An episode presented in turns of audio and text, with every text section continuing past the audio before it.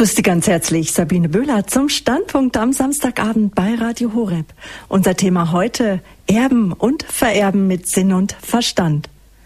Als Christ sind wir herausgefordert, uns von Zeit zu Zeit mit dem Tod auseinanderzusetzen. Zumindest einmal im Jahr, wenn wir die Passion, also die Leidensgeschichte Jesu und die Auferstehung Christi feiern. Doch für viele Menschen ist die Beschäftigung mit dem eigenen Lebensende oder dem Tod nahestehender immer noch ein Tabuthema. So erlebt es zumindest mein heutiger Gast, der Fachanwalt für Erbrecht, Professor Dr. Klaus Michael Groll. Heutzutage ist es vielen Menschen vergönnt, sich einen Besitz zu erwirtschaften, sei es eine Immobilie, ein Auto, wertvolle Möbel, Kunstgegenstände, Schmuck, Festgeld, was auch immer. Doch jeder von uns weiß, dass er sich irgendwann wieder trennen muss von seinen Besitztümern, spätestens wenn wir von dieser Erde gehen. Sich mit dem eigenen Tod auseinanderzusetzen, beinhaltet also auch die Frage, wer soll was von mir bekommen? Gebe ich noch zu Lebzeiten mein Vermögen weiter oder erst nach meinem Lebensende? Der Gesetzgeber hat zwar in unzähligen Gesetzen geregelt, wie Vermögen weitergegeben wird, doch die Frage ist nun, bin ich mit diesen Regelungen einverstanden oder hätte ich dann nicht doch andere Pläne? Grundsätzlich gilt, Verfasst man kein Testament, tritt im Erdfall die sogenannte gesetzliche Erbfolge nach dem bürgerlichen Gesetzbuch ein. Danach erben in erster Linie Ehepartner und Kinder des Verstorbenen. Je nach dem Grad der Verwandtschaft schließen sich die anderen Familienmitglieder an. Sind keine Erben bekannt, dann bekommt der Staat den Nachlass. Will man also selbst bestimmen, wer was erbt, muss ein Testament aufgesetzt werden. Doch viele Menschen haben Angst davor, weil sie sagen, dann sterbe ich vielleicht bald. Eheleute beschließen schon eher gemeinsam ein Testament zu verfassen. Gerne setzen sie sich dabei gegenseitig als Haupterben ein. Doch möchte ich, dass mein verbleibender Ehegatte alles erbt, muss ich daran denken, was passiert mit meinem Eigentum, wenn meine Frau oder mein Mann neu heiratet. Der neue Partner ist dann nämlich völlig gleichberechtigt erbfähig und auch dessen Kinder, wenn der neue Partner verstirbt. Die Frage ist dann, möchte ich, dass mir völlig fremde Menschen irgendwann mal etwas von meinen Besitztümern erben? Möchte ich per Testament bestimmte erbberechtigte Verwandte vom Erben ausschließen? Muss bedacht werden, dass ihnen ein Pflichtteil zusteht. Dies ist vom Gesetzgeber genauestens geregelt. Lassen Sie mich noch ein letztes Beispiel bringen, liebe Zuhörer, die Erbengemeinschaft. Sicherlich haben Sie auch schon mal davon gehört, dass sich Verwandte wegen des gemeinsamen Erbes völlig zerstritten haben. Wie Sie im Vorfeld schon solche Streitigkeiten als Erblasser also als der, der vererbt, ausschließen können, das besprechen wir jetzt im Laufe der Standpunktsendung. Nun habe ich Ihnen, liebe Zuhörer, ein paar Beispiele aufgezählt, um was es uns heute Abend hier im Standpunkt bei Radio Horeb unter anderem gehen wird, wenn wir sagen, erben und vererben mit Sinn und Verstand zur Seite für all meine Fragen und später für Ihre Fragen, liebe Zuhörer, steht uns auch heute wieder der Fachanwalt für Erbrecht, Professor Dr. Klaus Michael Groll, der vielleicht dem ein oder anderen Hörer aus den zahlreichen Lebenshilfesendungen bekannt ist oder aus dem Fernsehen unter anderem.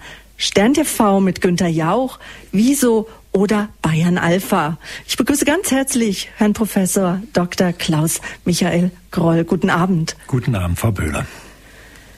Herr Professor Groll, Sie sind in Nienburg an der Weser im Jahr 1945 geboren, als Ihre Familie auf der Flucht aus Ostpreußen war. Was sagen Sie heute, wie dieses Erleben auch im Hinblick auf Ihren Beruf als Fachanwalt für Erbrecht Ihr Leben geprägt hat? Im Leben gehört alles irgendwie zusammen und alles hat seine Bedeutung. Und es sind vielleicht zwei Dinge, die von dort aus, von der Flucht aus auf mein heutiges Gebiet ausstrahlen.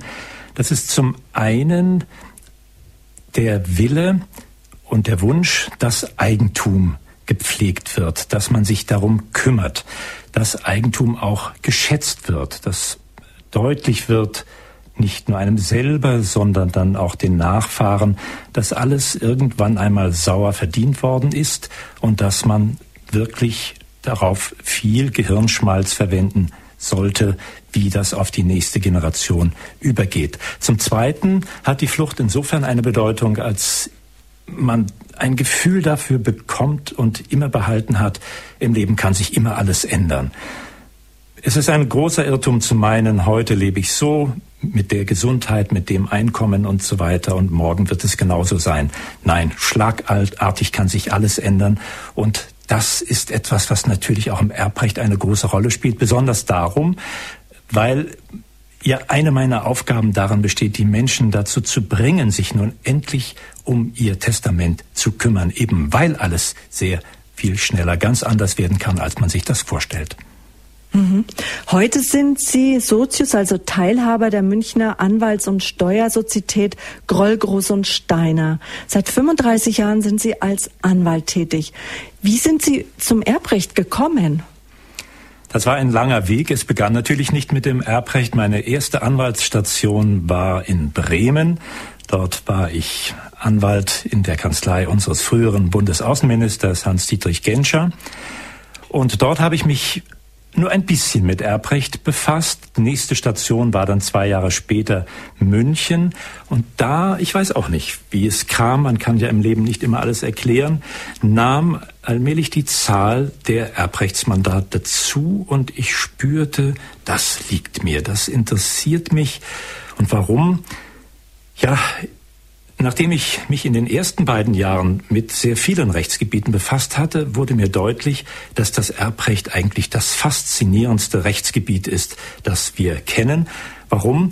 Es ist eine Kombination aus einem hochanspruchsvollen, sehr komplizierten Rechtsgebiet, was von vielen unterschätzt wird, und es menschelt in keinem Gebiet des Rechts so sehr wie gerade im Erbrecht. Und zwar in allen drei Phasen, in denen man ja sich darum zu kümmern hat. Das ist die Frage, soll man lebzeitig schon Vermögen übertragen bei der Testamentsgestaltung und im Erbfall?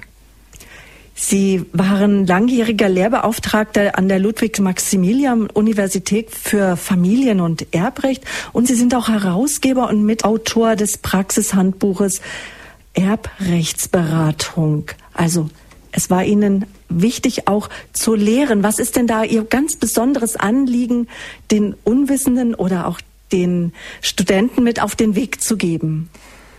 Es wird einem Erbrechter ja oft die Frage gestellt, wann sollte man eigentlich sein Testament machen? Und ich sage, ja, wenn man 18 Jahre alt ist und hat 1000 Euro auf dem Konto, dann sollte man schon ein paar Sätze zu Papier bringen. Denn auch diese 1000 Euro oder eine kleine Briefmarkensammlung, die man hat, soll ja an die Wunschpersonen weitergegeben werden. Das heißt, man kann mit der Aufklärung gar nicht früh genug beginnen. Ganz unabhängig davon, dass es natürlich faszinierend ist, immer wieder junge Leute etwas zu lehren, mit jungen Menschen, jungen, intelligenten Menschen Kontakt zu haben.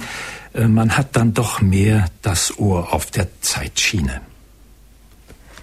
Sie sind außerdem auch Präsident des Deutschen Forums für Erbrecht. Wer ist das Forum und worum geht es Ihnen dabei? Das Deutsche Forum für Erbrecht ist die größte Erbrechtsinstitution der Welt. Wir sind in 25 Ländern vertreten, auf drei Kontinenten und es bestehen starke Bezüge auch zwischen den Mitgliedern des Forums. Im Wesentlichen handelt es sich dabei um Rechtsanwälte, Steuerberater, Wirtschaftsprüfer, Notare. Es sind auch einige Banken dabei. Und die Hauptaufgabe des Deutschen Forums für Erbrecht besteht darin, den Laien an dieses Gebiet heranzuführen, die Laien aufzuklären. Es geht uns also weniger um unsere eigene Zunft, die Rechtsanwaltszunft, die Steuerberaterzunft, sondern wir wollen einer breiten Öffentlichkeit bewusst machen, dass man sich um dieses Thema kümmern sollte, dass man es nicht verdrängen sollte. Und das tun wir primär durch Erbrechtstage, das heißt Vorträge in ganz Deutschland. Also durch Vorträge, zweitens durch Arbeit in den Medien, so wie wir das heute Abend tun, wo wir uns ja auch ein, ein größeres Publikum mit diesem Thema wenden und durch eine umfangreiche Schriftenreihe, die inzwischen über 18 Bände verfügt, auch alles sehr verständlich. Ja, Herr Professor Groll, ich möchte noch einmal nachhaken, warum es Ihnen so ein Anliegen ist, doch auch immer wieder das Weitervererben, das Weitergeben von dem, was ich geschaffen habe, zu thematisieren, weil ich könnte ja auch sagen, alles, was ich habe, das ist mir Gott gegeben und es ist eine Leihgabe und ich vertraue einfach auf das Leben und auf Gott, dass es dann auch schon in die richtigen Hände kommt. Ich verrate sicher kein Geheimnis, wenn ich den Hörern sage, wo ich noch vor anderthalb Stunden war, nämlich in der Allianz Arena beim FC Bayern Spiel. Und dann habe ich mir die 69.000 Menschen angeschaut und habe mir dabei überlegt, wenn das jetzt alles Erwachsene wären mit kleineren und größeren Konten, der größte Teil, nämlich 75 Prozent von allen diesen Menschen, kümmert sich um das Thema Erbrecht nicht. Obwohl wir in der Erbengeneration leben, obwohl die Nachkriegsgeneration doch eine ganze Menge an Vermögen geschaffen hat, und dennoch wird verdrängt, Sie haben es ja eingangs erwähnt, dass auch Aberglauben dabei eine Rolle spielt, dass viele sagen, ja, wenn ich mein Testament mache, dann sterbe ich. Das ist natürlich blühender Unsinn. Man stirbt natürlich irgendwann, aber doch nicht früher, wenn man sich um dieses Thema kümmert.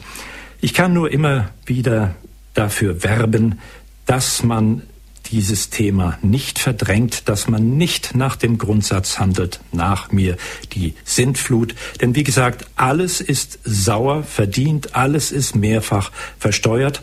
Und wem könnte es, um es salopp zu formulieren, wurscht sein, ob die nachfolgende Generation alles vor Gericht verstreitet?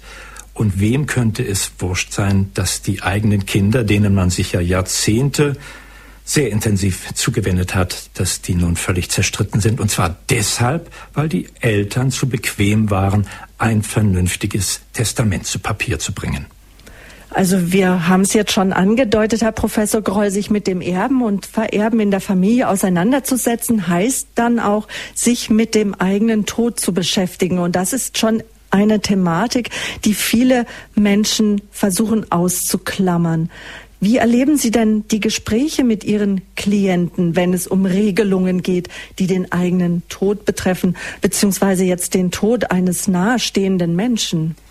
Also manche brauchen viele, viele Jahre, um von einem Vortrag über Erbrecht, den Sie gehört zu haben, den Weg in eine Rechtsanwalts, in eine Beratungskanzlei zu finden. Viele, viele Jahre und kommen dann seufzend hinein gehen aber dann doch sehr erleichtert wieder hinaus, weil sie erstens gemerkt haben, dass es gar nicht wehtut im Gegensatz zum Zahnarzt und zweitens, weil man sich nun endlich dieser Aufgabe gestellt hat und eben in dem Beratungsgespräch auch erfahren hat, dass es sehr wohl ein sehr durchdachtes Instrumentarium gibt, wichtige Ziele zu verwirklichen. Damit bin ich bei der Frage, warum sollte man denn eine letztwillige Verfügung treffen? Es sind fünf Ziele. Es ist einmal Gerechtigkeit zu üben, sodann juristische Klarheit zu schaffen, dann drittens das Vermögen zu schützen, Viertens, Steuern zu sparen, vor allem Erbschaftssteuer. Das heißt, dem Fiskus, dem Raubritter unserer Zeit so viel wie möglich vorzuenthalten, denn er umgekehrt geniert sich ja auch nicht, uns immer tiefer in die Tasche zu greifen. Und das Letzte nenne ich als, das fünfte Ziel nenne ich als letztes, aber es scheint mir das wichtigste von allen fünfen zu sein, das heißt, Frieden zu stiften. Frieden zu stiften vor allem für das eigene familiäre Umfeld. Und man sieht, es sind doch wirklich fünf hehre Ziele, sodass es sich wahrlich lohnt, sich um dieses Thema zu kümmern. Also fünf Ziele, Gerechtigkeit, Klarheit, sagten Sie, das Vermögen zu schützen, Steuern zu sparen und Frieden zu stiften. Steuern zu sparen, das gilt wohl eher dann für die Angehörigen, die beschenkt werden oder an die das Erbe fällt. Genau, das geht um die nächste Generation, denn sowohl beim Verschenken als auch beim Vererben kann ja sehr wohl eine Schenkung oder Erbschaftssteuer anfallen. Und da gibt es natürlich Gestaltungsmodelle, die helfen, diese steuerliche Belastung für die Empfänger, seien sie Beschenkte, seien sie Erben, zu senken oder vielleicht ganz zu streichen. Da kommen wir schon jetzt auch gleich zu der Frage, wer überhaupt sich Gedanken über sein Erbe machen sollte, weil ich kann mir vorstellen, dass der ein oder andere Hörer jetzt denkt, ach, bis ich sterbe, dass ich habe sowieso nur noch fünf oder zehntausend Euro und alles andere, das, das ist schon geregelt, das habe ich schon besprochen mit meinen Kindern. Das Besprechen nützt ja gar nichts, denn man schließt ja hier in der Regel keinen Vertrag mit seinen Kindern. Wenn ich einmal vom Erbvertrag absehe, der auch eine Form der letztwilligen Verfügung ist. Nein, man muss seinen letzten Willen schon selber zu Papier bringen und genau regeln, wer was bekommen soll. Zumindest muss man regeln, wer am Erbe beteiligt sein soll. Und man sollte sich nicht auf die gesetzlichen Folgen verlassen. Viele meinen, na ja, der Gesetzgeber wird das ja alles vernünftig geregelt haben und diese Gesetze sind ja schon über 100 Jahre alt. Das BGB stammt ja aus dem Jahre 1900. Meine Intelligenz wird die des Gesetzes nicht übertreffen können. Das ist ein großer Irrtum, denn das Gesetz regelt ja nur die Fälle, in denen der Betreffende, der potenzielle Erblasser, wie man ihn ja nennt, nichts getan hat und kann auch nur einige wenige Mustermodelle nennen. Aber es ist ja die Kunst jeder einzelnen Person, nun eine wirklich durchdachte Formulierung zu Papier zu bringen, eine durchdachte Regelung, denn sie soll ja einen sozusagen einen erbrechtlichen Maßanzug liefern, die für diesen Fall passt. Und Sie deuteten das an, wie lange ich dieses Geschäft schon betreibe. Es ist wirklich wahr, wenn ich sage, dass ich noch nie erlebt habe, dass ein Testament dem anderen gleicht. Jeder Fall liegt anders, jede familiäre Konstellation ist anders.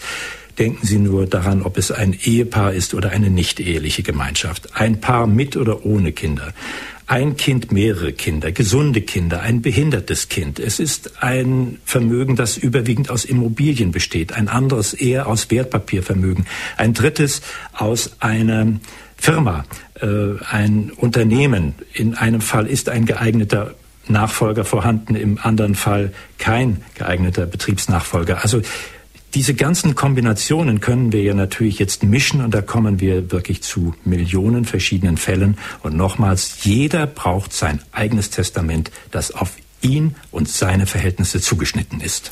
In Ihrer Schrift Vererben und Erben mit Sinn und Verstand ist zu lesen, dass Ihnen bisher noch kein von Laien formuliertes Testament begegnet ist, das in jeder Hinsicht durchdacht und in Ordnung war. Das finde ich natürlich jetzt eine starke Behauptung, weil jeder denkt ja, er macht es genau richtig. Er hat schon sich auch eingelesen, was alles genau ins Testament muss. Doch wo sind da die Fallen? Ich spüre, dass Sie mir das nicht glauben, aber ich kann es wirklich belegen. Natürlich nicht im Rahmen der Zeit, die uns jetzt zur Verfügung steht. Aber ich will Ihnen ein Beispiel nennen. Man könnte doch meinen, wenn eine Witwe, die eine Tochter hat, ein Testament schreibt, Hiermit setze ich meine Tochter zu meiner Alleinerbin ein, dass man damit nichts falsch gemacht haben kann. Und doch ist auch dieses Testament unvollkommen, denn, was viele nicht bedenken, es könnte ja sein, dass die Tochter vor mir stirbt. Und dann ist nicht geregelt, wer an ihre Stelle treten wird. Und das könnten ja nach Gesetz Personen sein, die nach meinem Willen nun gerade nicht erben sollen. Also selbst dieser simple Fall zeigt, dass es einem Laien nicht gelingen kann, ein Testament perfekt zu Papier zu bringen. Gehen wir noch mal einen Schritt zurück. Wir haben jetzt die ganze Zeit schon über das Testament gesprochen, aber das Testament ist ja nicht der einzige Weg, wie ich schon zu Lebzeiten festlegen kann, wer was erbt. Es gibt drei Möglichkeiten, seinen letzten Willen zu Papier zu bringen. Das ist einmal das privatschriftliche Testament. Im Gegensatz zu einem verbreiteten Irrtum braucht man keinen Notar für ein Testament, also ein privatschriftliches. Das muss ich selber von A bis Z handschriftlich niederschreiben. sodann einen Ort darunter setzen, ein Datum und dann meine volle Unterschrift mit Vor- und Zunamen. Dann gibt es als zweites ein notarielles Testament und es gibt auch noch, ich habe das eben kurz angedeutet, einen sogenannten Erbvertrag, der vor einem Notar abgeschlossen werden müsste. Und das ist ein wirklicher Vertrag, in dem zwei Parteien eine verbindliche Vereinbarung zum Beispiel über das Erbe oder über ein Vermächtnis schließen. So könnte zum Beispiel der Vater mit seiner Tochter zum Notar gehen und nun in diesem Erbvertrag ihr versprechen, wenn ich einmal sterbe, wirst du meine Erben. Und nun steht man natürlich in der Beratung immer vor der Frage, errichtet man lieber ein Testament oder schließt man einen Erbvertrag? Und da kann ich nur warnen vor dem Abschluss eines Erbvertrags. Aus der Erfahrung kann ich berichten, dass in einem großen Teil der Fälle, es ist bestimmt die Mehrzahl der Fälle, der Abschluss eines solchen notariellen Erbvertrags anschließend bereut wird, eben weil man sich gebunden hat. Und Bindung bedeutet ja, dass ich ohne Zustimmung des anderen Vertragspartners, also in meinem Beispielsfall meiner Tochter, aus diesem Versprechen, aus dieser Verpflichtung nicht mehr herauskomme, auch wenn sich nachträglich doch wichtige Dinge ändern können. Ihr Verhalten mir gegenüber zum Beispiel. Oder sie hat einen Unfall und wird krank, wird behindert, vielleicht sogar geistig behindert. Oder es kommt ein Schwiegerkind hinzu, das die gesamte familiäre Konstellation auf den Kopf stellt und sehr verändert. Ich komme aus diesem Versprechen, dem Erbvertrag nicht mehr heraus. Und deshalb nochmals der Rat, einen Erbvertrag sollte man nur im Ausnahmefall abschließen. Lieber ein Testament, weil ich das Testament eben jederzeit ändern kann. Ich bleibe flexibel und kann es jederzeit veränderten Umständen wieder anpassen. Was sind das für Ausnahmefälle und was unterscheidet den Erbvertrag von einer Übergabevertrag, wie zum Beispiel bei einem Hof oder bei einem Unternehmen? Also der Erbvertrag ist ja ein Vertrag zwischen dem zukünftigen Erblasser und einem Erben zum Beispiel oder einem Vermächtnisnehmer. Aber dieser Vertrag bekommt ja erst eine Bedeutung, nachdem der Erblasser gestorben ist. Eine Hofübergabe, eine Betriebsübergabe, überhaupt eine Vermögensübergabe ist ja auch lebzeitig schon möglich. Ich habe ja zwei Möglichkeiten, zwei Wege, mich von meinem Vermögen zu trennen. Einmal lebzeitig oder eben von Todeswegen. Und der Erbvertrag gilt allein für den Fall, dass ich sterbe. Dann möchte ich jetzt noch mal kurz auch über die Vermögensübergabe sprechen, beziehungsweise über die Schenkung schon zu Lebzeiten. Wann ist es ratsam? Also für diese Frage bin ich ganz besonders dankbar, weil hier sehr, sehr viele Fehler gemacht werden. Und Fehler bedeutet einfach, dass man sich nicht hinreichend Gedanken macht. Und wir leben ja in einer Zeit, in der das Stichwort Erbschaft Steuer eine große Rolle spielt. Unsere Hörer haben natürlich gehört davon, dass eine Erbschaftssteuerreform bevorsteht, die sehr wahrscheinlich am 01.01.2009 in Kraft treten wird. Nur die Inhalte sind noch nicht bekannt. Die großen Parteien streiten ja noch über diese Inhalte. Aber es wird wohl zu einer Reform kommen. Und vor dem Hintergrund dieser Reformdiskussionen wächst natürlich die Angst der Bürger, dass eine spätere Übertragung von Vermögen, schenkungsweise oder eben auch ein Übergang von Todeswegen teurer werden könnte, eine höhere Schenkung oder dann eben Erbschaftssteuer auslöst. Das führt zu der Frage, soll man nicht doch jetzt schon lebzeitig übertragen auf die nächste Generation?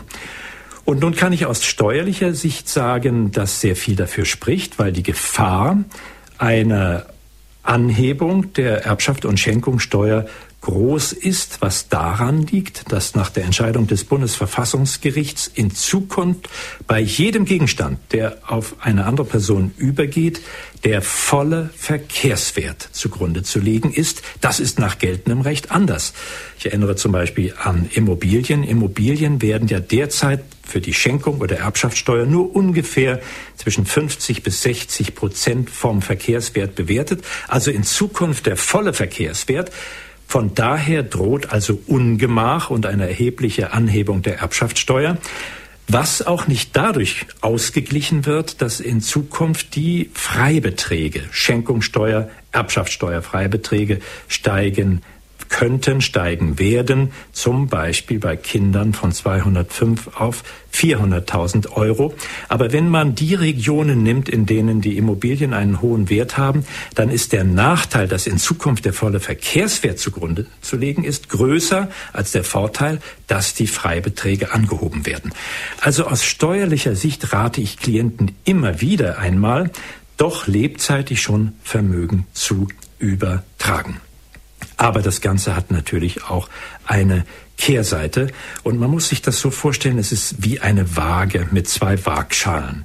Auf der einen Waagschale ist die Steuerersparnis, die wir ja eben kurz erörtert haben. Aber auf der anderen Waagschale, ja, da liegt einiges mehr, da liegt in der Regel mehr als auf der anderen Waagschale nämlich die Nachteile einer lebzeitigen Vermögensübertragung. Und das muss man einfach ansprechen, weil, wie gesagt, das sehr oft nicht durchdacht wird und gerade vor dem, dem Hintergrund der Anhebung der Steuern viele äh, Medien und Steuerberater und Wirtschaftsprüfer und auch Anwälte dazu raten, sich schnell, schnell von Vermögen zu trennen. Nur, was man dabei unbedingt im Auge haben muss, ist in erster Linie die eigene Vorsorge. Ich kann es manchmal nicht glauben, wie wenig Eltern darüber nachdenken, was sie später noch einmal brauchen. Sie rechnen sich aus, wie viel Geld sie heute im Monat brauchen, sind 60 Jahre alt und meinen, wenn ich 80 bin, dann habe ich wahrscheinlich weniger Bedürfnisse und brauche weniger Geld. Das kann ein großer Irrtum sein. Ich denke nur zum Beispiel an Operationen, teure Operationen, die keine Versicherung bezahlt. Ich erinnere an das Alten, an das Pflegeheim das sehr, sehr viel Geld kostet und wo das Geld zwischen den Fingern zerrinnt. Und das ist bitter und passiert aber leider immer wieder, wenn man dann bei seinen Kindern um die Finanzierung des Pflegeheims betteln muss. Kindern, denen man schon so viel Vermögen übertragen hat, damit sie Steuern sparen. Ein weiterer Gesichtspunkt auf dieser zweiten Waagschale ist der, besteht nicht die Gefahr, dass die Kinder die Lust verlieren, hart zu arbeiten, zu studieren, sich ausbilden zu lassen, wenn sie zu früh zu viel Vermögen in die Hand bekommen. Das liegt ja auf der Hand und ich könnte Ihnen eine Reihe von Fällen nennen, in denen das so war, wo so die Spitzen des beruflichen Ehrgeizes dadurch gekappt waren, dass man plötzlich Vermögen in der Hand hatte. Und dann ist natürlich auch immer die Gefahr, dass man lebzeitig den Kindern schon etwas gibt und nur Unzufriedenheit äh, erntet. Man meint es ja nur gut. Niemand kann ja die Eltern zwingen, sich lebzeitig von Vermögen zu trennen. Also man tut etwas, was man nicht muss.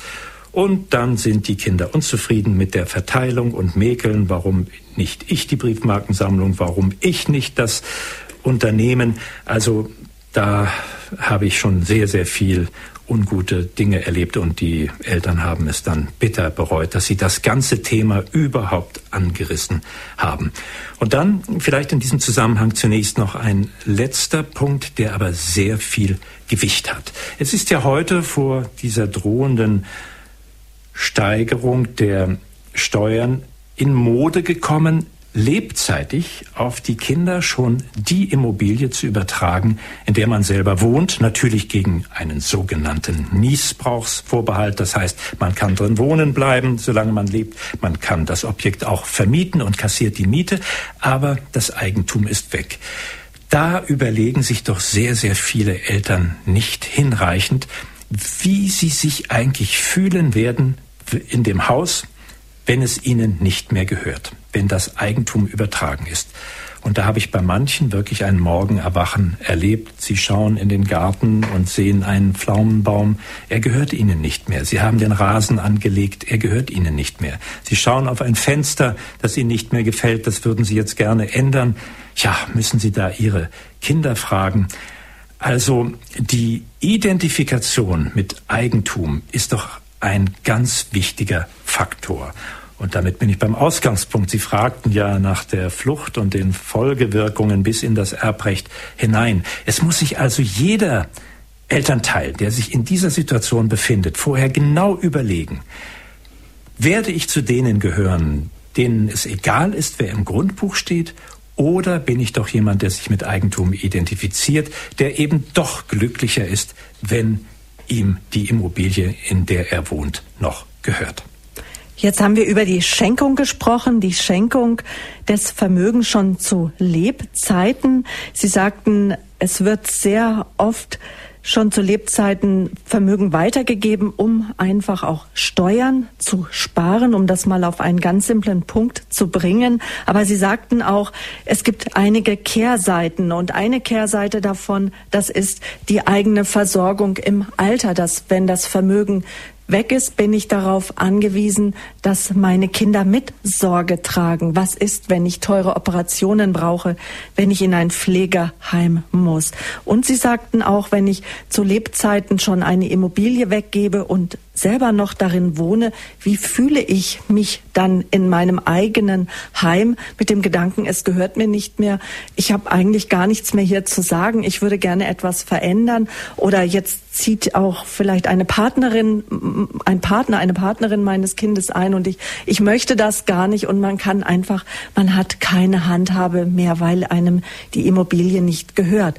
Aber was raten Sie denn nun Familien, wo die Kinder sagen, du Papa, ich würde das Haus nehmen, die Schwester, die hat doch schon oder der Bruder hat doch schon das und das bekommen, weil ich würde gerne ausbauen für meine Familie und Eltern lassen sich ja dann doch gerne dazu auch ein Stück, ich, mir fällt nichts anderes ein als überreden. Lassen Sie da auch gerne mit sich reden, weil Sie wollen ja auch das Beste für Ihre Kinder.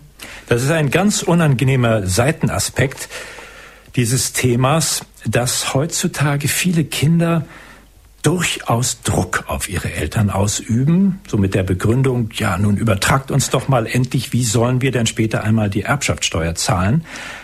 Und das geschieht durchaus auch auf eine massive, manchmal rücksichtslose Weise. Und die Eltern umgekehrt fühlen sich dann natürlich auch in einem entsprechenden Druck in vielen Fällen. Manche sind da etwas härter gesotten. Aber manche bekommen ein schlechtes Gewissen, wenn sie noch nicht übertragen. Und das ist natürlich eine ganz unheilige Entwicklung, äh, wenn Eltern sich gezwungen sehen, sich von Vermögen zu trennen. Vor allem, ich spreche das in, in dieser Sendung einfach mal deutlich an, eben weil es eine Erfahrung in der Praxis ist. Und wer sich jetzt nicht angesprochen fühlt, der muss es auch nicht tun.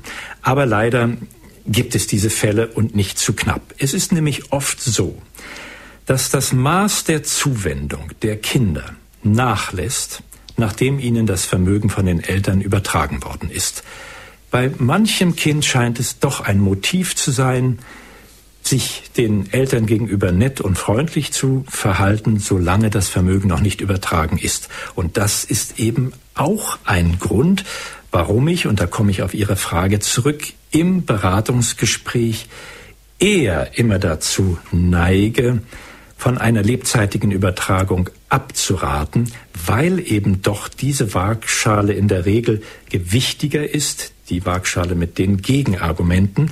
Und ich sage meinen Klienten immer, wenn nur ein halbwegs gewichtiger Grund gegen die lebzeitige Übertragung spricht, dann trennen Sie sich bitte von Ihrem Vermögen nicht, behalten Sie bitte Ihre Freiheit und lassen Sie das Vermögen dann irgendwann von Todeswegen übergehen.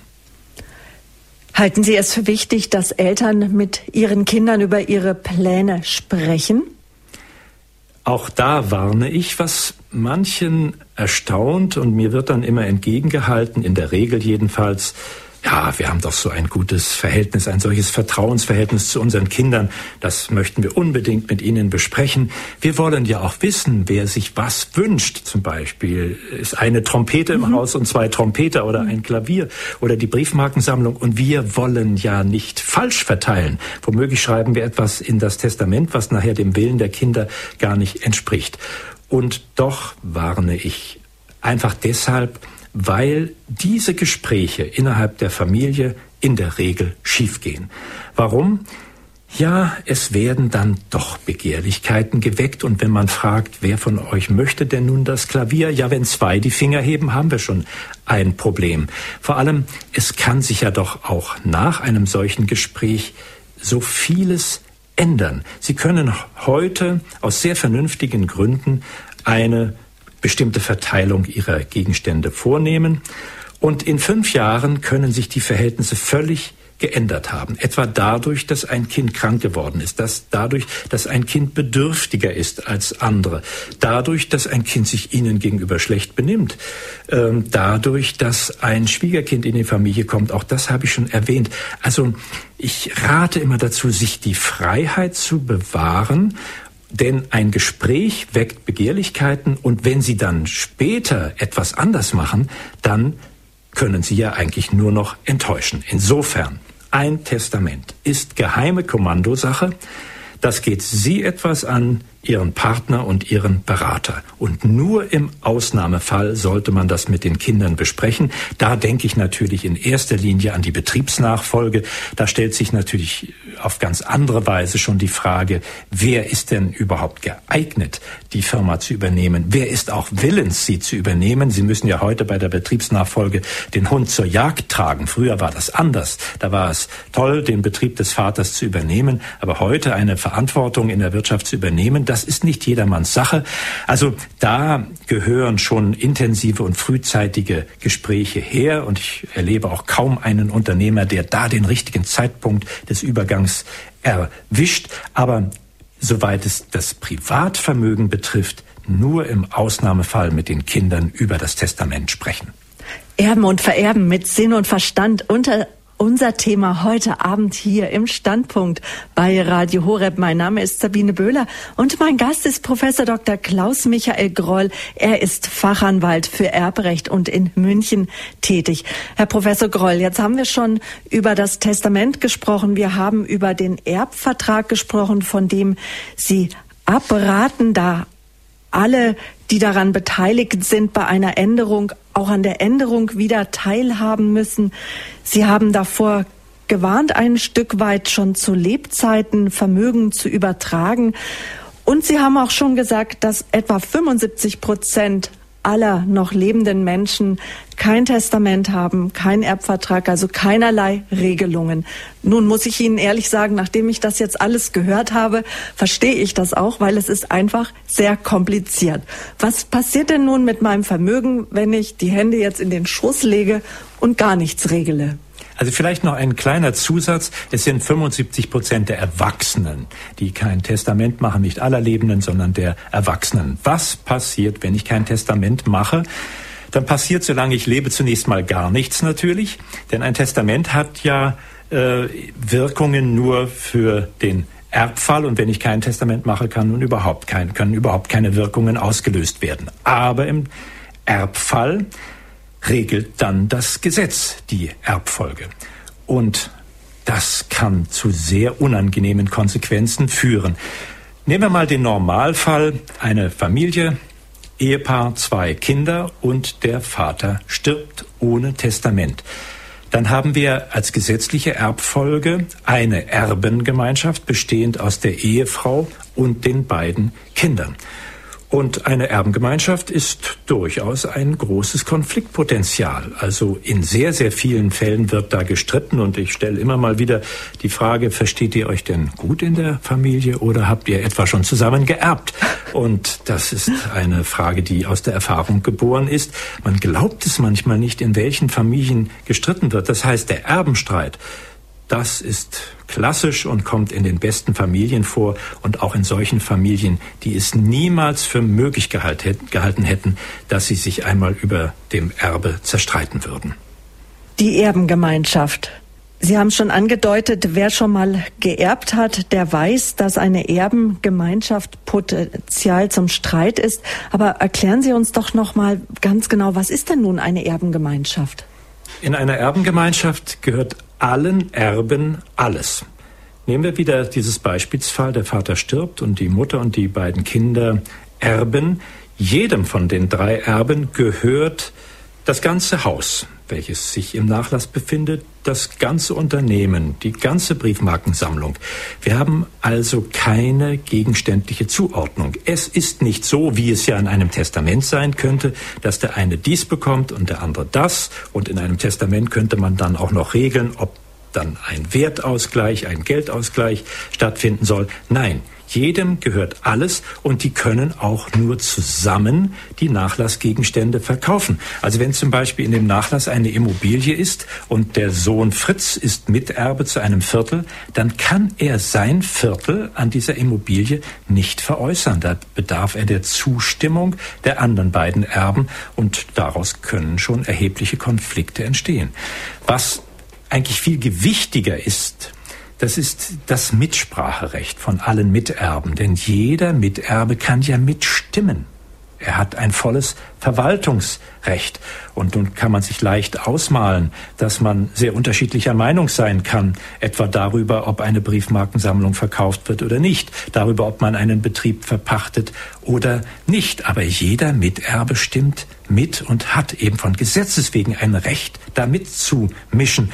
Und das geschieht ja nicht nur in guter Absicht, sondern da ist ja auch viel, sind ja viele Ressentiments mit drin, gewisse Rachegelüste wegen irgendwelcher früherer Vorfälle. Das heißt, man kann sich hier auch schikanieren, man kann sich blockieren, man kann sich ärgern. Und da könnte ich nicht nur Lieder, da könnte ich Oratorien singen, was da so in der Praxis geschieht.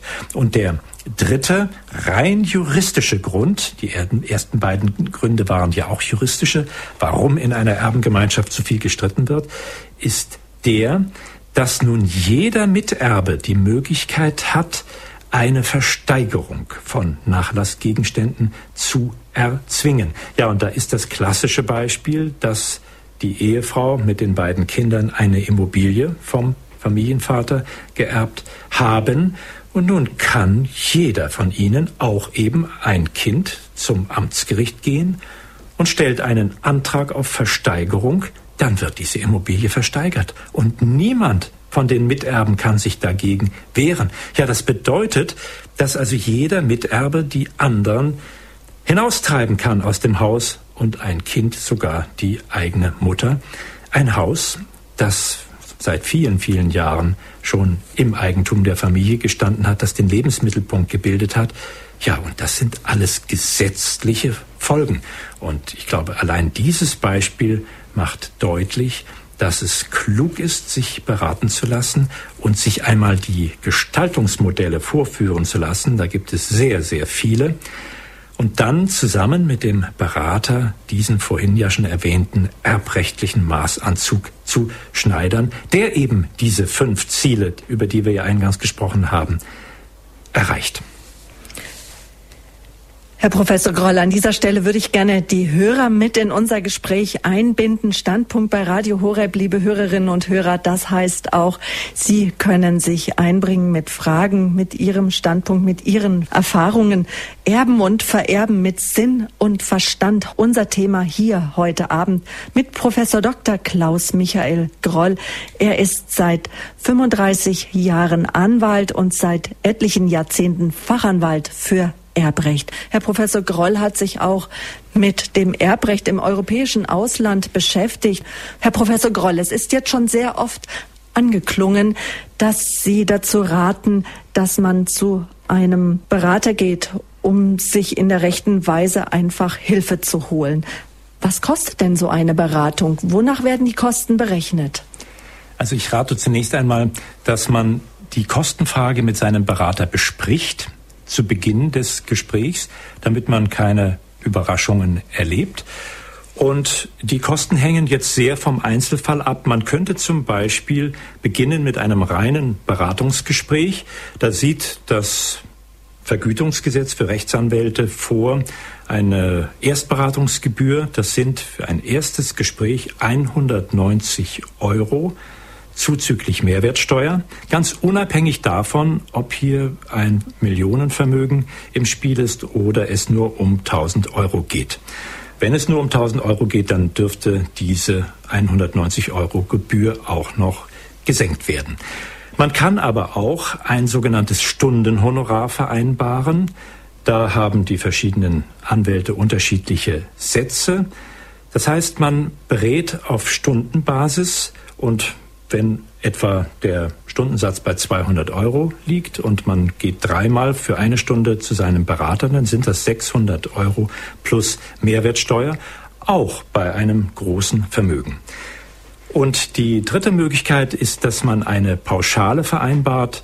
Das ist eigentlich der Weg, den ich immer wähle. Das hängt jetzt dann vom Umfang der Tätigkeit ab, vom Schwierigkeitsgrad, vom, von der Größe des Vermögens. Und dann einigt man sich mit seinem Klienten auf ein vernünftiges Honorar. Und das sollte man, wie gesagt, am Anfang tun.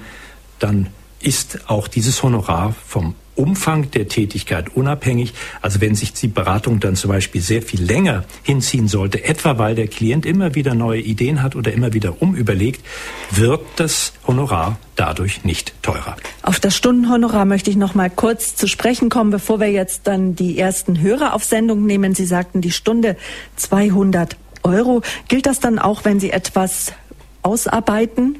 Ja, ja, das ist durchaus möglich. Diese Erstberatungsgebühr von 190 Euro, das ist dann eine mündliche Beratung. Das Stundenhonorar, das kann man auch vereinbaren, wenn man etwa ein Gutachten erstellt, wie die Rechtslage zu beurteilen ist im Rahmen einer Erbengemeinschaft etwa, oder wenn man ein Testament entwirft. So, jetzt darf ich die ersten Hörer hier beim Standpunkt bei Radio Horeb begrüßen. Herr Natterer aus Bleichach, guten Abend. Ah, guten Abend, guten Abend, Herr Professor. Guten Abend. Einmal danke für Ihre Ausführungen. Vielleicht bei dem Beispiel, wo Sie erwähnt haben, der Mann, wo der stirbt, äh, wäre es da vielleicht klug, wenn man sagt, gut, die Frau sollte es erben, damit die in dem Haus bleiben kann und so weiter. Wäre sowas halt im Testament zu regeln. Da sind die Kinder nämlich an ausgeschlossen, oder? Wie ist das? Das lässt sich selbstverständlich so machen und das ist auch eines der Grundmodelle. Ich denke jetzt an das berühmte Berliner Testament, von dem Sie ja sicher schon gehört haben. Die Eheleute errichten ein gemeinschaftliches Testament in einer Urkunde, setzen sich gegenseitig zu Alleinerben ein, mit der Folge, dass dann dem überlebenden Ehepartner die Immobilie allein gehört und die Kinder eben kein Miteigentum haben. Aber ich muss doch zwei kleine Ausrufungszeichen neben diese Gestaltung setzen. Zum einen steuerlich, erbschaftssteuerlich kann es ungünstig sein, wenn zunächst einmal der überlebende Ehegatte alles erbt und dann Erbschaftssteuer zahlen muss und wenn er stirbt, stirbt die Kinder wegen desselben Vermögens noch einmal Erbschaftssteuer. Und dann natürlich, Herr Natterer, haben wir das Problem des Pflichtteils. Denn wenn der Ehemann seine Ehefrau zur Alleinerbin einsetzt, sind die Kinder, die ja gesetzliche Miterben wären, enterbt und haben einen Pflichtteilsanspruch, der in diesem Beispielsfall bei je einem Achtel wäre, zusammen ein Viertel. Und der Pflichtteilsanspruch ist immer ein Geldanspruch. Das heißt, die Kinder hätten dann gegen die Mutter einen Anspruch in Höhe von einem Viertel des Verkehrswerts des gesamten Nachlasses. Das muss man also sehr genau mit seinem Berater durchrechnen, was diese gegenseitige Alleinerbeneinsetzung letztlich für den Pflichtteil bedeutet und vor allem, ob der überlebende Elternteil, der denn nun nach ihrem Willen die Immobilie haben soll, überhaupt den Pflichtteil auszahlen kann, ob er über genügend liquide Mittel verfügt.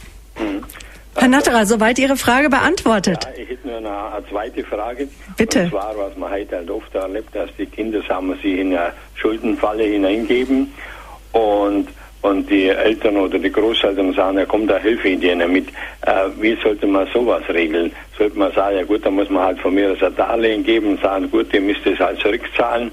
Oder wie sollte das vernünftig geregelt werden? Aha, das könnte auch schon eine Schenkung im Lebensfall sein. Das könnte durchaus sein. Das ist natürlich eine sehr komplexe Frage und die ist kaum zu beantworten, ohne die Modalitäten des Einzelfalls zu kennen. Da liegt wirklich jeder Fall anders. Aber natürlich, wenn da Finanzierungsbedarf ist, könnte man, wenn man sich grundsätzlich zur lebzeitigen Vermögensübertragung entschließen kann, daran denken, lebzeitig zu schenken, dann unter Anrechnung auf spätere Erb- und Pflichtheitsansprüche. Man kann aber auch ein Darlehen vereinbaren und dann vereinbaren, dass dieses Darlehen entweder lebzeitig, zu Lebzeiten der Eltern schon zurückgezahlt wird oder spätestens beim Tod der Eltern, was also dann für die anderen Miterben, für die anderen Kinder ein größeres Erbe bedeuten würde. Da müssen natürlich aber die Eltern sicher sein, dass auch die Rückzahlung gewährleistet ist, nicht dass nachher am Ende diese Vorleistung zu Nachteilen für die Geschwister führt. Hm, okay, ich danke Ihnen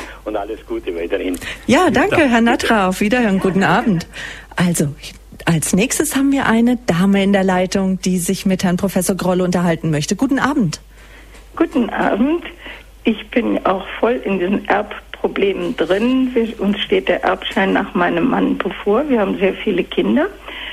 Und äh, da mein Mann auch Flüchtling ist, war sein Ziel, äh, eine neue Heimat für die Familie äh, zu schaffen und äh, das wirtschaftlich und menschlich zu fördern. Jetzt haben wir zwei Dinge gemacht. Äh, das Vermögen, das von mir stammt, äh, haben wir in eine auf dem Papier sogenannte, äh, sagen wir, wir heißen Müller-Müller-Bank, reingesetzt und jeder, der etwas bauen will oder so, darf daraus ein Darlehen nehmen, das er auf Abruf durch mich zurückzahlen muss, aber das dann steuerfrei ist. Er bekommt zum Bauen höhere, äh, also bessere Konditionen beim äh, Geldleihen und so weiter. Wenn äh, nichts mehr drin ist, kann ich entscheiden, wer einen Teil zurückzahlen muss. Und also das besprechen wir natürlich. Der Fall tritt jetzt zum ersten Mal ein, weil der siebte jetzt baut. Und äh, das hat sich eigentlich sehr schön auch für die Familie bewährt. Das Testament meines Mannes sieht noch was ganz anderes. Also ich persönlich habe vor, dass was äh, hinterher da ist, pro Kopf zu vererben.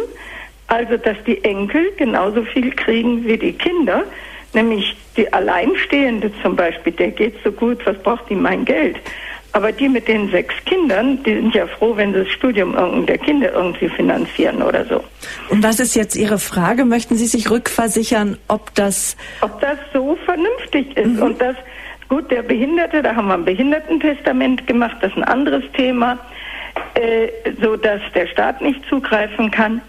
Und äh, das Letzte, was wir gemacht haben, äh, alle haben, ich habe auf die, äh, ich habe den Niesbrauch, aber alle haben wir auf den Pflichtteil verzichtet zugunsten von einem, der alles erbt. Ich, wir haben ein großes Grundstück und ein großes Haus durch die große Familie. Und der arme Kerl ist jetzt verpflichtet, das als Ferienhaus für die gesamte Familie zu halten und jeden aufzunehmen, der in Not kommt. Ja, und so die, dadurch die Familie zusammenzuhalten. Und ich denke, das wäre ein sechster ganz, ganz wichtiger Grund, die Familie zu fördern und zusammenzuhalten.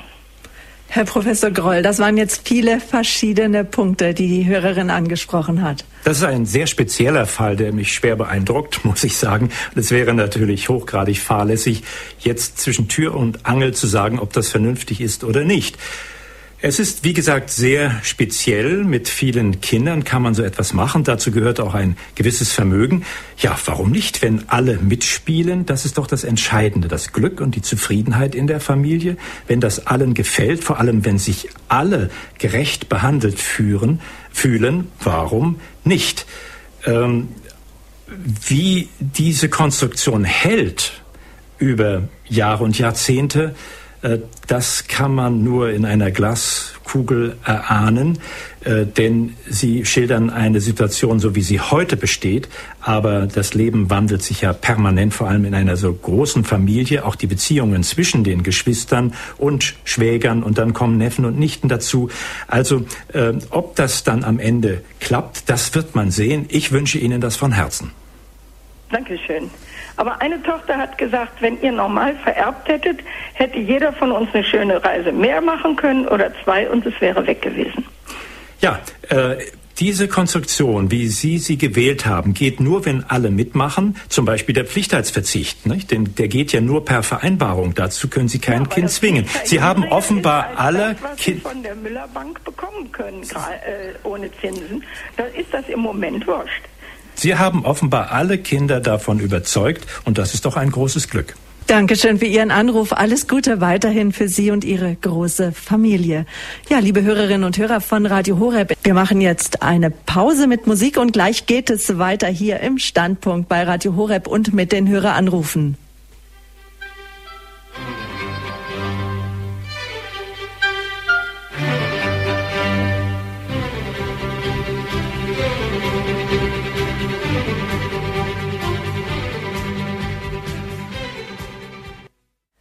Standpunkt bei Radio Horeb. Erben und Vererben mit Sinn und Verstand mit Professor Dr. Klaus Michael Groll. Er ist Fachanwalt für Erbrecht und Sie, liebe Hörerinnen und Hörer, dürfen sich einbringen in unsere Sendung. Ich darf eine Hörerin aus der Gegend von Passau begrüßen, Frau Gottinger. Grüße Gott. Grüß Gott. Herr Professor, grüß Gott. Ich hätte eine Frage und zwar, ist die Erbschaftssteuer bei Stiefkindern höher als bei leiblichen Kindern? Die ist genau gleich hoch. Ist sie gleich? Der Gesetzgeber möchte die Stiefkinder nicht anders behandeln als die leiblichen Kinder, die ja oft miteinander zusammenwohnen und da sollen keine Unterschiede gemacht werden. Ja, und dann äh, das gilt für den, den Steuersatz. Wohl hinterlegen, bei Amtsgericht oder beim Notar? Ein Testament hinterlegen? Ja. Ja, das kommt darauf an, wo Sie es gemacht haben. Äh, ich meine, äh, privat. Haben Sie es privat schriftlich also, gemacht? Handgeschrieben, ja. Ja, dann würde ich empfehlen, das ist einfach der allersicherste Weg, wenn Sie keinen Berater hinzugezogen hatten, es beim Nachlassgericht zu hinterlegen. Beim Nachlassgericht. Ja. Wie, kostet wie das Gebühren? Das kostet Gebühren und die hängen ab vom Wert Ihres Vermögens. Und klar, je höher das Vermögen, desto höher die Gebühr. Aber diese Hinterlegungsgebühren sind sehr zurückhaltend. Sie können ja vorher fragen, den Rechtspfleger bei der Hinterlegungsstelle, was das kostet. Und wenn es Ihnen zu teuer ist, dann müssten Sie nach anderen Wegen suchen. Aber es ist schon richtig, ein wichtiger Rat auch, dass Sie da auf Nummer sicher gehen, denn das passiert natürlich immer mal wieder, dass ein Testament verschwindet, wenn es jemand findet, dem es nicht gefällt. Wäre ein Weg, Herr Professor Groll, das Testament in Kopie mehreren Angehörigen auszuhändigen, Angehörigen meines Vertrauens? Das könnte man machen, aber die größte Beweiskraft hat natürlich das Original. Kopien können auch den letzten Willen beweisen, aber das ist eine hohe Hürde. Deshalb sollte man sicher gehen, dass das Original nicht verschwindet. Wir machen es immer so, die Testamente, zu denen wir beraten, in fast allen Fällen bewahren wir die bei uns in der Kanzlei auf, in einem feuerfesten Panzerschrank. Und dann bekommt in der Tat der Klient zwei, drei Kopien, die er an verschiedenen Stellen im Hause deponiert und in verschlossenen Umschlägen und er schreibt auf den Umschlag drauf, das Original des Testament, Testaments befindet sich in Kanzlei so und so. Das ist eigentlich ein sehr sicherer Weg. Das waren die Fragen von Frau Gottinger zum Testament. Dankeschön. Guten Abend Ihnen noch. Frau Turba aus Feldkirchen bei München möchte ja. sich einbringen. Grüß Gott. Ja, grüß Gott. Grüß Gott, Herr Dr. Professor Kreul. Grüß Gott, Frau Turba. Ich möchte folgendes Problem der hohen Erbschaftssteuer für Geschwister, wenn sie sich gegenseitig beerben, ansprechen. Mhm. Und zwar es ist der Fall so, wenn eine verwitwete Frau aus meiner Verwandtschaft stirbt, erben drei Kinder eigentlich. Die sterben natürlich nicht zur gleichen Zeit und die anderen müssen dann die hohe Erbschaft, müssten die hohe Erbschaftssteuer für Geschwister bezahlen. Gibt es da irgendeinen Weg, das, die äh, Erbschaftssteuer zu umgehen? Ja, zum Beispiel ein Sohn hat selber ein Haus, der würde darauf verzichten, eigentlich mit der Bedingung, dass seine Kinder dann wieder Nacherben sind von ihm. Und die anderen beiden wohnen im Haus drin, möchten das Haus also nicht gern aufgeben, hätten aber im anderen Fall nicht so viel Geld, diese hohe Erbschaftssteuer zu bezahlen. Hm, genau, da sprechen Sie eine Thematik an, die uns hier heute Abend auch schon beschäftigt hat, Herr Professor Groll. Das ist eine der großen Ungerechtigkeiten der Reform und überhaupt auch des geltenden Erbschaftssteuerrechts und Schenkungssteuerrechts. Die Geschwister werden ja eigentlich wie entfernte Verwandte ja, behandelt ja, und ja. das soll in Zukunft auch so sein. Mhm. Und da schieße ich aus allen Rohren. Ich berate ja nicht nur im Einzelfall, sondern in meiner Eigenschaft als Präsident des Deutschen Forums für Erbrecht bin ich ja auch rechtspolitisch stark engagiert und äh, nehme da auch sehr teil an dem Reformprozess und habe mich von Anfang an kritisch dazu geäußert, dass die Geschwister nur einen so geringen Freibetrag haben. Das ist nach geltendem Recht, ja, sind das ja nur 10.300 Euro und nach zukünftigem Recht sollen es nur 20.000 Euro sein. Das ist nichts, wenn ich noch einmal wiederholen darf, mit Blick darauf, dass ja in Zukunft immer der volle Verkehrswert des zu vererbenden Gegenstands zugrunde gelegt wird. Also Geschwister sind neben Neffen und Nichten eigentlich die Verlierer der Erbschaftssteuerreform. Und man kann nur sehr hoffen, dass sich die Herren in Berlin, die Damen und Herren in Berlin doch noch eines Besseren besinnen und die Freibeträge raufsetzen oder die Steuersätze runter. Vermeiden lässt sich eine Erbschaftssteuer bei Geschwistern in der Regel nicht. Äh, das wird auch in Zukunft so sein. Da kann man nur daran denken, dass man das Vermögen verteilt. Denn je mehr Personen empfangen, desto mehr Personen können dann ja auch ihren Freibetrag geltend machen. Oder man könnte daran denken, dass man vielleicht doch auch lebzeitig schon etwas auf seine Geschwister überträgt. Mir ist natürlich aber die Problematik äh, dieser lebzeitigen Übertragung sehr wohl. Aber jetzt haben Sie ein wichtiges Stichwort gesagt, nämlich die Freibeträge. Wie hoch sind die denn? Kann man das jetzt schon so sagen direkt? Also natürlich kann ich das sagen nach geltendem Recht. Da haben Ehegatten 307.000 Euro, Kinder 205.000 Euro, und zwar jedes Kind gegenüber jedem Elternteil. Äh, Enkel haben einen Freibetrag von 51.200 Euro, Geschwister, Neffen, Nichten 10.300 und alle übrigen, also auch die entfernteren Verwandten, vor allem aber auch die nicht ehelichen Partner, haben nur einen Freibetrag von 5.200 Euro. Also so, im Fall der Hörerin wären das jetzt 10.300 gewesen. 10.300 nach mhm. geltendem Recht. Wenn der Erbfall nach dem 01.01.2009 eintritt, dann wird der Freibetrag etwas höher sein. Wie gesagt, derzeit plant man 20.000 Euro. Aber wenn die Verkehrswerte zugrunde gelegt werden, dann wird die Erbschaftssteuer, die Schenkungssteuer für Geschwister deutlich steigen. Sie, sie wird sich vervielfachen. Frau Göttinger, danke schön für Ihren Anruf, auch für Sie. Gottes reichen Segen. Eine weitere Hörerin möchte sich einbringen. Guten Abend. Ja, guten Abend. Ich ähm, habe eine Frage. Vorhin hat sich die Dame mit der großen Familie hat äh, erzählt, dass sie einen eigenen Vertrag gemacht hat für einen Sohn, der behindert ist. Und ich wollte sie fragen, ob es, mm, und zwar hat sie gemeint, damit der Fiskus nicht zugreift, also damit nicht Erbschaftssteuer gezahlt werden muss. Jetzt wollte ich fragen, ob im Krankheitsfall äh, sowas auch möglich ist. Mhm, Dankeschön. Also für Behinderte, da gibt es eine ganz spezielle Gestaltung, die im Krankheitsfall eigentlich so nicht gilt.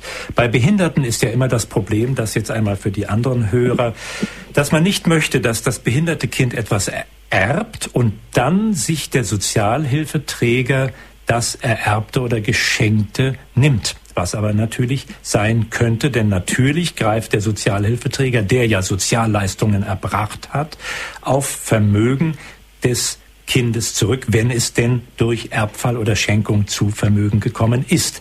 Hier, so viel sei noch zum Behindertenfall gesagt, ist eine Beratung unverzichtbar, denn es ist unmöglich für einen Laien, ein solches Testament zu Papier zu bringen, das die Erbfolge so gestaltet, dass man dem Sozialhilfeträger das Vermögen des Kindes, das es ererbt hat, äh, vorenthält. Also bitte auf jeden Fall beraten lassen. Das geht nur über eine Dauertestamentsvollstreckung. Da muss das Kind bestimmte Erbteile haben, mindestens bestimmte Erbteile. Und man muss hier das Modell der Vor- und Nacherbfolge wählen. Sonst kommt es nicht dazu, dem Sozialhilfeträger das Vermögen vorzuenthalten. Bei einem kranken Kind sieht die Sache natürlich schon wieder ganz anders aus. Es sei denn, dass die Krankheit nun dazu führt, dass auch hier ein Sozialhilfeträger Leistungen erbringt dann wären wir bei derselben Thematik wie beim Behindertenkind. Ist das bei Ihnen so? Die Situation ist so, äh, dass die Rente dieses Erwerbsunfähigen so gering ist, dass er angewiesen ist auf das Erbteil. Ja. Zum, zum, nackten Leben. Ja, angewiesen auf das Erbteil. Nun hat ja niemand einen Anspruch auf ein bestimmtes Erbe, allenfalls auf einen Pflichtteil.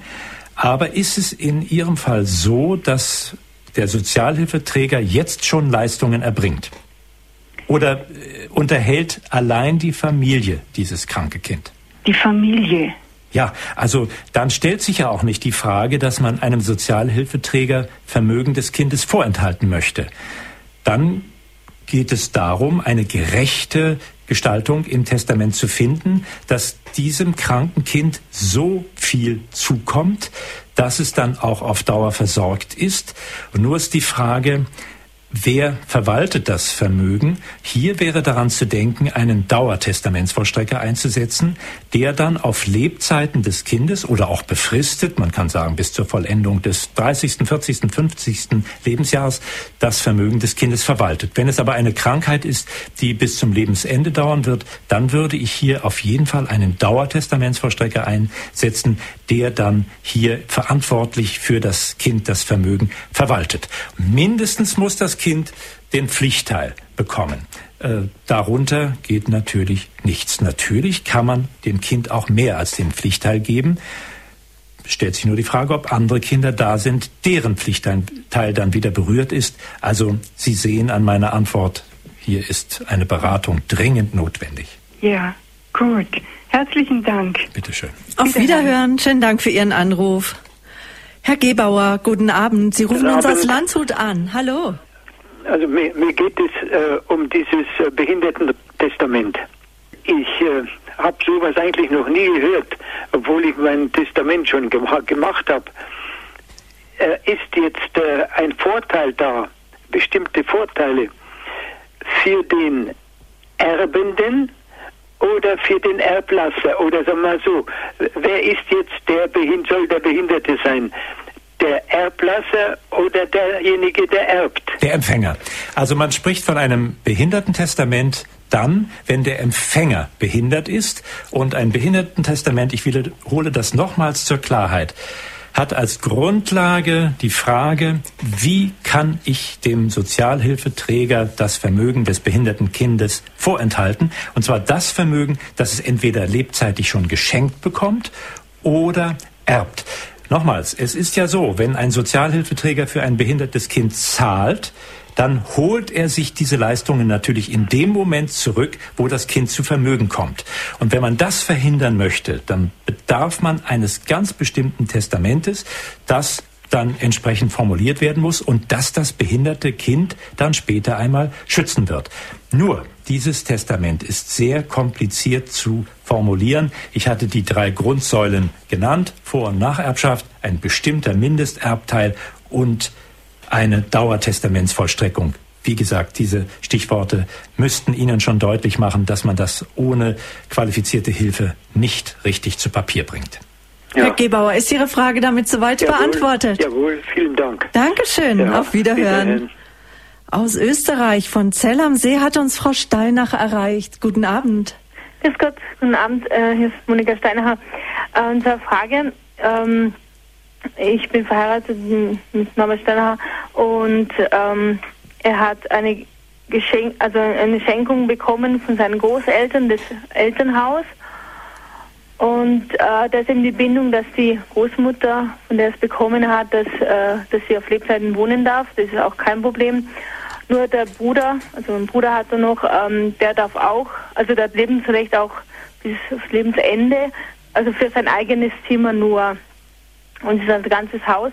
Und die Frage, wie man das machen kann mit der Bindung, also wenn wir später mal ins Haus können und eine große Familie sind und wir das Zimmer brauchen, ob man da irgendwas machen kann, die Bindung irgendwie lösen kann oder wie das funktionieren könnte. Das ist nach deutschem und nach österreichischem Recht eine reine Frage der vertraglichen Gestaltung.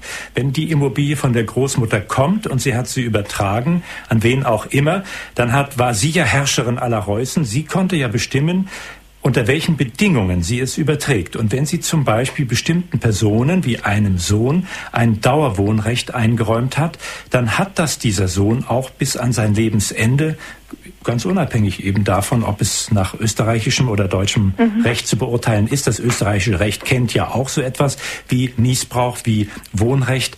Also wenn das zugunsten dieses Bruders des Schwagers vereinbart worden ist, dann hat er auch darauf einen Rechtsanspruch. Das bedeutet, wenn Sie irgendwann einmal den Wohnraum beanspruchen, den er jetzt hat, dann kommen Sie da natürlich nur ran, wenn er verzichtet. Und das wäre ein Verzichtsvertrag, den Sie mit ihm schließen müssten. Und möglicherweise wäre dafür eine Abfindung zu zahlen. Mhm. Okay. Müssen Sie mit ihm verhandeln, aber auch bitte beraten lassen. Ja. Und wäre eine Möglichkeit auch, dass man ihm anbietet, ihm monatlich ein Entgelt zu zahlen, dass er sich eine eigene Wohnung leisten kann? Er wohnt, eh, er wohnt eh woanders. Achso, er wohnt also woanders. Zu Besuch da, Ja. sozusagen auf und zu halt. hat noch die Hand auf dem Objekt und hat auch ein Recht darauf. Das lässt er sich vielleicht bezahlen monatlich, wie Frau Mhm. Böhler vorschlägt, kann man machen. Aber ähm, ich halte immer wenig von solchen Dauerschuldverhältnissen. Da rate ich doch eher zu einer Abfindung. Ja, Dann ja. ist die rechtliche Bande, zumindest die rechtliche Bande zwischen beiden zerschnitten und schafft Klarheit. Ja, das ist super, ja. Mhm. Okay, herzlichen Dank. Danke. Ein weiterer Herr hat eine Frage an Sie, Herr Professor Groll. Guten Abend. Ja, guten Abend. Herr Professor, ich hätte eine Frage. Wir sind ein Ehepaar und haben keine Kinder. Und die Frau hat zwar Verwandte gehabt, die sind arg weit weg, haben auch äh, ganz besondere Berufe. Und wir wollen aber eigentlich haben, dass unser Haus und alles, was dazugehört, in gute Hände kommt und weitergeführt wird, wie es halt im Sinne des Normalen ist. Was könnte man denn da eigentlich tun? Am besten. Ja, jetzt haben Sie Verwandte, und zwar sind es Verwandte Ihrer Frau. Das sind Verwandte von meiner Frau, Das ist ja. natürlich immer die erste Idee, dass man der Verwandtschaft etwas vererbt, wenn man denn in einer guten Beziehung zueinander ja, steht. das schon, ja, aber wissen Sie, zum Beispiel, wenn, wenn jetzt das Haus weitergeführt werden soll und, und der ist zum Beispiel in, in, in, in Frankfurt oder irgendwo, das geht ja dann nicht. Der verkauft halt dann. Das wollen wir halt auch Das ist nicht. klar. Ich wollte nur sagen, die erste Idee ist die eigene Verwandtschaft. Aber wenn die ausfällt, dann stellt sich natürlich immer die Frage, ob man nicht karitativ irgendwie tätig ist. Zum Beispiel eine Stiftung, die ja auch schon bestehen kann. Ich sitze ja hier in einem Sender, Radio Horeb, der es sehr gut gebrauchen Ja, könnte. Und wenn Sie ein treuer Hörer sind, dann möchte ich mit, mit großem äh, Engagement Sie ermuntern, darüber nachzudenken. Mhm. Also äh, im Grunde genommen ist Ihr Fall dann klassisch derjenige, wo man überlegt, wo man einen gemeinen Nutzen stiften kann mit seinem Vermögen, wenn die eigene Familie nicht primär in Frage kommt. Und da hängt es eben davon ab, wofür Ihr Herz schlägt. Ja, ich verstehe, ja. Ist es die Religion, ist es die Medizin, wie auch immer. Man kann auch teilen. Ähm, Das müsste man dann in Ruhe sich überlegen. Lassen Sie sich doch dazu mal beraten. Sie können ja hier auch gerne mal beim, beim Sender anrufen, inwieweit hier Mittel verwendet werden und wofür welche Zwecke sie verwendet werden. Vielleicht ist das ein guter Gedanke. Jawohl. Ich bedanke mich. Bitte. Ja, danke schön. Auf Wiederhören für Ihren Anruf. Hallo, Frau Koros. Jawohl. Ich habe eine Frage zum Erbvertrag. Ja. Also, wir haben einen abgeschlossen. Dummerweise, ich bereue es furchtbar. Mein Mann hat sich irgendwie beeinflussen lassen. Aber es ändert jetzt nichts. Ich bin inzwischen verwitwet und da hat sich doch einiges dann geändert an der Verteilung. Ich habe jetzt noch die Freiheit, äh, dass ich die äh, Kinder nicht alle vier gleich auszahlen muss, sondern also auch eins aufs Pflichtteil setzen könnte. Stimmt das? Ja, jetzt hängt es natürlich von dem Text des Erbvertrags ab. Ich Das vermute, dass Sie sich gegenseitig zunächst mal zu Erben eingesetzt Ja, haben. ja. Und dann ist Ihr Gatte verstorben und Sie haben ihn beerbt. Ja. Und dann ist ja in der Regel die Schlusserbfolge noch Teil des Erbvertrags. Das heißt, Sie haben vielleicht geregelt, wer am Schluss dann erbt, wenn der zweite Elternteil stirbt. Ist das der Fall? Haben Sie das geregelt? Nein, das nicht. Da habe ich jetzt nicht. die Freiheit. Das Sie sind völlig frei. Sie Ja. sind völlig frei. Dann Also können ich Sie bin nur verpflichtet, dass niemand anderes bekommt als die Kinder. Aha. Aber ich habe die Möglichkeit, ein ins Pflichtteil zu setzen und da bin ich am überlegen, was müsse da für Voraussetzungen sein. Ja, das ist natürlich jetzt eine sehr persönliche Frage. Ja, also Die Grundlage bildet zunächst mal die juristische Vorfrage, ob Sie frei sind. Wenn das so ist, dann können Sie Ihr Vermögen unter den Kindern verteilen, wie Sie wollen. Die Ja. Schmerzgrenze liegt natürlich beim Pflichtteil. Den können Sie nicht unterschreiten, ja nur mit Zustimmung der Kinder. Und die Zustimmung müsste ja notariell lebzeitig dann schon erteilt werden. Und wenn die Kinder dazu nicht bereit sind, dann bleibt es dabei, die Kinder werden erben. Und die Grenze bildet den Pflichtteil. Wie sie nun im Einzelnen unter den Kindern verteilen, das hängt natürlich jetzt von vielen Einzelheiten ab, ähm, wie ihre Beziehung zu den Kindern ist, wie bedürftig die einzelnen Kinder sind, Mhm. äh, Ja, wie, ja. wie alt und so weiter, da würde ich doch meinen, das ist jetzt weniger etwas für den Äther als für ein persönliches Gespräch. Mhm. Naja, ich habe gesagt, gibt es da gewisse äh, Bedingungen, dass ein Kind eventuell auf Pflichtteil setzt. Ich meine, dass es mit den anderen besprochen wird, ist ja klarer Fall. Oder mit allen müsste besprochen werden wahrscheinlich. Die äh, kümmert sich halt überhaupt nicht und hat an Aber sich da, da sind wir jetzt bei dem Fall, Frau Chorus, was der Herr Professor Groll auch schon im Laufe der Sendung Sache, gesagt ja, hat. ja. Er sagt ja, es ist persönliche Sache, Ist richtig, eigene ja. Erwägung. Ja. einmal persönliche Sache und zum Zweiten das Problem wieder, ob man mit seinen Kindern das wirklich besprechen sollte. Mhm. Äh, ich Mhm, ahne da nichts Gutes.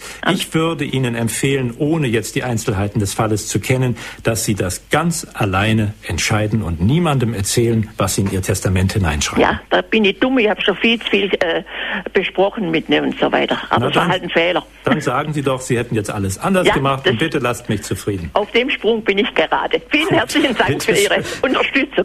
Wiederhören. Ja, danke schön, Frau Koros aus Isny war das. Schönen Abend Ihnen noch. Ja, Herr Professor Groll, Standpunkt bei Radio Horeb, Erben und Vererben mit Sinn und Verstand, unser Thema hier heute Abend. Es gibt noch ein paar wichtige Stichwörter, über die ich mit Ihnen heute noch sprechen möchte, nämlich das Vor, die Vorerbschaft und die Nacherbschaft. Was meine, was ist denn damit gemeint? Was meint der Gesetzgeber damit?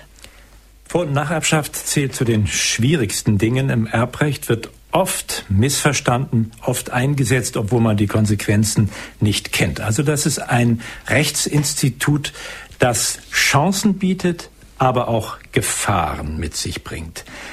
Ich nenne mal ein Beispiel. Wenn zum Beispiel jemand möchte, dass sein eigenes Kind erbt, aber nicht möchte, dass das Schwiegerkind etwas erbt, wenn das eigene Kind gestorben ist, dann sind wir bei der Vor- und Nacherbschaft. Also wenn ich zum Beispiel meinem Sohn mein Vermögen vermache, dann hat er es, wenn ich gestorben bin. Wenn er dann stirbt, dann könnten ja Teile des Vermögens durchaus an seine Frau, meine Schwiegertochter, gehen, mindestens per Pflichtteil. Und es könnte ja genau das von mir nicht gewollt sein. Denn das ererbte Vermögen, das vom Sohn ererbte, fließt ja mindestens auch in den Pflichtteil mit ein. Hier müsste ich zum Rechtsinstitut der Vor- und Nacherbschaft greifen. Ich müsste so formulieren, mein Sohn Fritz ist mein Vorerbe, Nacherben sind seine Kinder, meine Enkel Angelika und Hannelore. Wenn ich dann sterbe, erbt Sohn Fritz als Vorerbe. Und wenn er dann stirbt, geht alles, was ich ihm vererbt habe, direkt auf seine Kinder, meine Enkel über, vorbei an seiner Frau, vorbei an meiner Schwiegertochter, die nicht einmal einen Freibetrag, nicht einmal einen Pflichtheitsanspruch in Bezug auf dieses Vermögen hat. Genauso kann es sein mit Ehemann römisch 1 und 2. Es kann ja sein, dass ich meiner Frau mit Freuden alles vererbe, aber nicht möchte, dass mein Nachfolger, Ehemann römisch 2, einmal in den Genuss des Vermögens kommt, das ich meiner Frau vererbt habe. Auch hier müsste ich zur Vor- und Nacherbschaft greifen. Das heißt, ich setze meine Frau zur Vorerbin ein und schreibe, Nacherben sind meine Kinder A und B.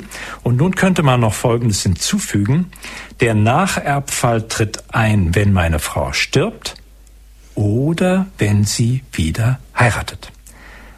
Ich sterbe, dann erbt meine Frau von mir als Vorerbin. Wie gesagt, das Ganze gilt nur bei der Vor- und Nacherbschaft. Also dann erbt meine Frau als Vorerbin. In dem Moment aber, wo sie wieder heiratet, geht alles, was ich ihr vererbt habe, gleich auf unsere gemeinsamen Kinder über, vorbei am Ehemann römisch 2, der davon dann nichts sieht. Also die Vor- und Nacherbschaft ist schon ein ideales Instrument, um erstens in Stufen festzulegen, wer erbt, erst meine Frau, dann meine Kinder oder erst mein Kind und dann meine Enkel. Zudem halte ich mit dieser Vor- und Nacherbschaft mir unliebsame Personen aus dem Erbe heraus. Aber das Ganze hat wie im Recht immer auch eine Kehrseite, denn ein solcher Vorerbe ist in seiner Verfügungsbefugnis beschränkt. Er kann nicht alles mit dem Ererbten tun, was er gern tun möchte. So darf zum Beispiel ein normaler Vorerbe Immobilien nicht veräußern. Er darf sie nicht einmal belasten mit einer Hypothek oder Grundschuld. Und vor allem ein Vorerbe darf nichts verschenken. Der Grund, ja, wenn ich in Stufen schon vererbe, dann sollen die Nacherben, entweder der die Kinder oder die Enkel, wer auch immer das ist, ja geschützt sein. Für die soll noch etwas übrig bleiben. Also diese Vor- und Nacherbschaft, die muss man sich sehr genau überlegen. Es gibt ja dann immer noch Schlupflöcher. So könnte man zum Beispiel den Vorerben zum sogenannten befreiten Vorerben machen. Dann darf er Immobilien veräußern. Dann darf er sie auch belasten. Aber es bleibt immer bei dem Verbot, nennenswerte Schenkungen vorzunehmen. Und eines ist auch noch sehr misslich bei der Vor- und Nacherbschaft. Die Nacherben dürfen schon bei Eintritt des Vorerbfalls Auskunft verlangen. Also wenn ich meine Frau zur Vorerbin eingesetzt habe und meine Kinder zu Nacherben, in dem Moment, in dem ich sterbe, können meine Kinder zu meiner Frau gehen und sagen, was hast du vom Vater geerbt? Und das könnte vielleicht äh, vielen gar nicht so lieb und recht sein, dass hier schon so in die Karten geschaut wird. Also die Vor- und Nacherbschaft hat Vor- und Nachteile, Dazu muss man sich unbedingt beraten lassen. Aber es ist schon in vielen Fällen ein, äh, ein, ein durchaus interessantes Instrument. Bevor wir dann noch über den Pflichtteil sprechen, möchte ich doch noch eine Hörerin mit einbinden. Guten Abend. Sie haben eine Frage? Ja, bin Sie, ich dran? Ja, Sie sind auf Sendung. Ja, guten, guten, Abend. Abend. Frau Böder mhm. und guten Abend, Herr Professor Groll. Ich habe da mal eine Frage. Wenn ich zum Beispiel mein Vermögen als eine Stiftung einsetze, karitativ, äh, ist das auch hinterher äh, verkäuflich? Hinterher verkäuflich. Also einsetzen meinen Sie jetzt von Todeswegen, dass die Stiftung ihr Erbe wird? Ja. Ja, äh, jetzt kommt es einmal darauf an, was für eine Stiftung Sie einsetzen. Es gibt ja verschiedene, zwei Grundmodelle, die selbstständige und die unselbstständige. Das Normale ist eine selbstständige Stiftung, die ist eine eigene Rechtspersönlichkeit. Dann gehört der Stiftung das Vermögen, mit dem Sie die Stiftung ausstatten. Und es ist gesetzliche Pflicht einer solchen Stiftung, die Sie ja von Todeswegen gegründet haben, das Vermögen zusammenzuhalten. Aha. Das ist ganz wichtig. Das, es hat Aha, sozusagen, das- eine Stiftung hat sozusagen Ewigkeitscharakter und deshalb Ja. ist sie ja auch in vielen Fällen so attraktiv, weil man sich damit ein ewiges Denkmal setzt. Ja, hier geht es nicht ums Denkmal, aber ich wollte das karitativ äh, nützlich einsetzen. Und zwar hatte mir ein Anwalt gesagt, also äh, ob ich dann auch wollte, dass eine Stiftung dann äh, verkauft würde. Da habe ich so einen Schrecken gekriegt im Moment. Und jetzt danke ich, dass Sie heute Abend mir dazu die Auskunft geben, dass das nicht verkäuflich wird. Nein, die Stiftung muss also das Vermögen zusammenhalten. Was man sich noch überlegen muss, ob man eine gemeinnützige Stiftung gründet oder eine nicht gemeinnützige. Die gemeinnützige hat den großen Vorteil, dass weder der Übergang des Vermögens auf die Stiftung, also hier bei, nach ihren Plänen der Erbfall, eine Erbschaftssteuer auslöst, noch werden die laufenden Erträge, die dann die Stiftung später hat, Einkommen oder Körperschaft versteuert. Also zwei große steuerliche Vorteile auch. Ach, gemeinnützig. Ja, ich Das heißt, Ihr Vermögen geht bei einer solchen gemeinnützigen Stiftung eins zu eins über auf den Stiftungsträger. Und es geht durch Steuer nichts verloren. Ja, das war mir nämlich ein ganz großes Anliegen. Also mein Herz schlägt derartig heute Abend. Ich habe gedacht, du musst mal eben anrufen, dass ich da in eine Klarheit noch bekomme. Ich sage Ihnen ganz herzlichen Dank. Das ist eine ganz großartige Sendung. Ich glaube, für viele Menschen fällt ein Stein vom Herzen, für viele Dinge. Gerade die Erberei, das ist ganz gefährlich. Ich bedanke mich ganz herzlich und Gottes Segen weiterhin für all Ihr Tun und Wirken. Dankeschön auch für Auf Ihren. Anruf. Auf Danke, auf Wiederhören. Wiederhören. Ja. Und für alle anderen Hörer, die auch sagen, das ist so eine wichtige in- informative Sendung, Sie können sich gerne morgen im Hörerservice oder bei meinen Kollegen vom CD-Dienst informieren über alle weiteren Sendungen, die wir bisher mit Herrn Professor Groll gestaltet haben. Im November gibt es auch nochmal explizit eine Sendung, wo es um Stiftungen geht.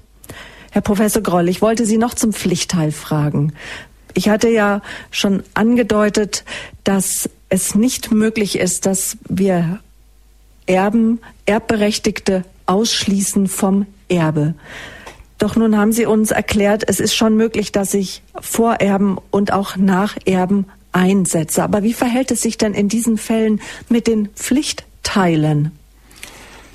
Bei der Vor- und Nacherbschaft ist es so, dass der Nacherbe vom ursprünglichen Erblasser erbt, also die Enkel vom Großvater, obwohl beim eigenen Kind das Vermögen noch zwischengelagert war. Und das ist der Grund, warum hier ein Pflichtteil in Bezug auf dieses Vermögen nicht geltend gemacht werden kann.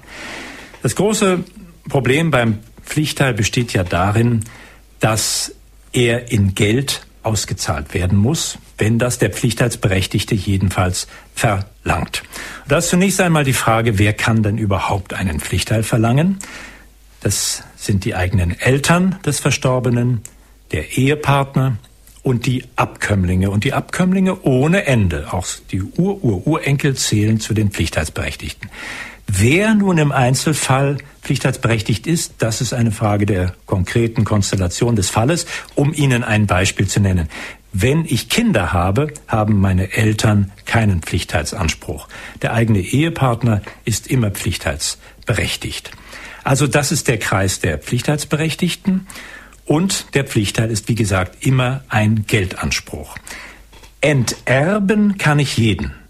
Das heißt, ich kann verhindern, dass jemand Erbe wird, ohne Ausnahme. Nur den Pflichtteil, den kann ich diesen beteiligten Personen, diesem Personenkreis nicht nehmen.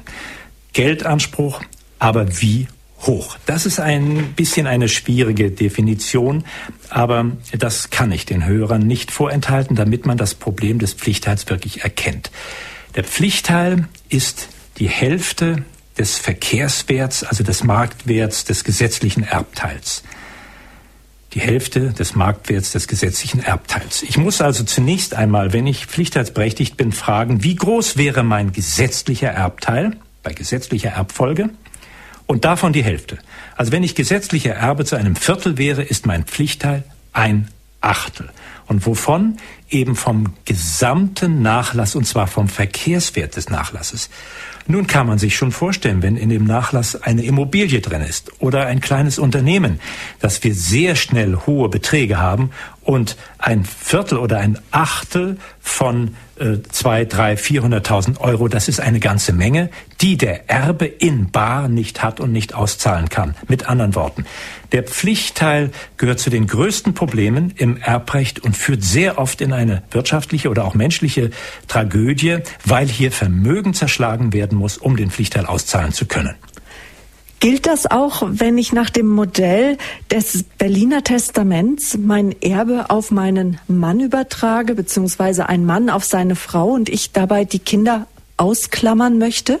Nochmal zur Klarheit, Berliner Testament bedeutet ja, dass die Eltern sich gegenseitig zu Erben einsetzen. Genau. Die Kinder sind enterbt und haben einen Pflichtheitsanspruch. Das heißt zugleich, das Berliner Testament führt sehr häufig in die Pflichtheitsfalle. Also der Pflichtteil ist an jeden zu zahlen, der erbberechtigt ist. Er ist die Hälfte des Marktwertes des gesetzlichen Erbteils. Und der Marktwert, der wird geschätzt, wenn es sich um Schmuck, um Möbel und dergleichen handelt. Und bei Immobilien, da gilt das Gleiche. Nehmen wir den letzten Hörer für heute auf Sendung. Es ist Frau Beer. Sie ruft uns aus München an. Guten Abend. Ja, guten Abend. Ich habe eine kurze Frage. Wie ist denn dieses Erbrecht, also zwischen Geschwistern, also nur Bruder und Schwester, alleinstehend, ohne Angehörige. Es geht auch nicht um Gebäude, sondern nur ja, um angespartes Vermögen. Mhm. Mhm. Wie ist da äh, das Recht? Also wie läuft es, wenn äh, einer zum Beispiel der beiden kein schriftliches Testament hat und der andere wie die gesetzliche Erbfolge ist ja. bei Geschwistern, wo die Eltern ja. nicht mehr leben und beide ja. Geschwister haben keine Abkömmlinge, keine Kinder. Hören wir, was Herr Professor Groll sagt. Also gesetzlich können sich Geschwister durchaus beerben. Wie gesagt, wenn keines der Geschwister Kinder hat und wenn auch keine Eltern mehr da sind und wenn kein Testament gemacht wurde, dann erbt das Geschwister. Sie können natürlich ein Geschwister testamentarisch enterben, dann hat es keinen Pflichtteil.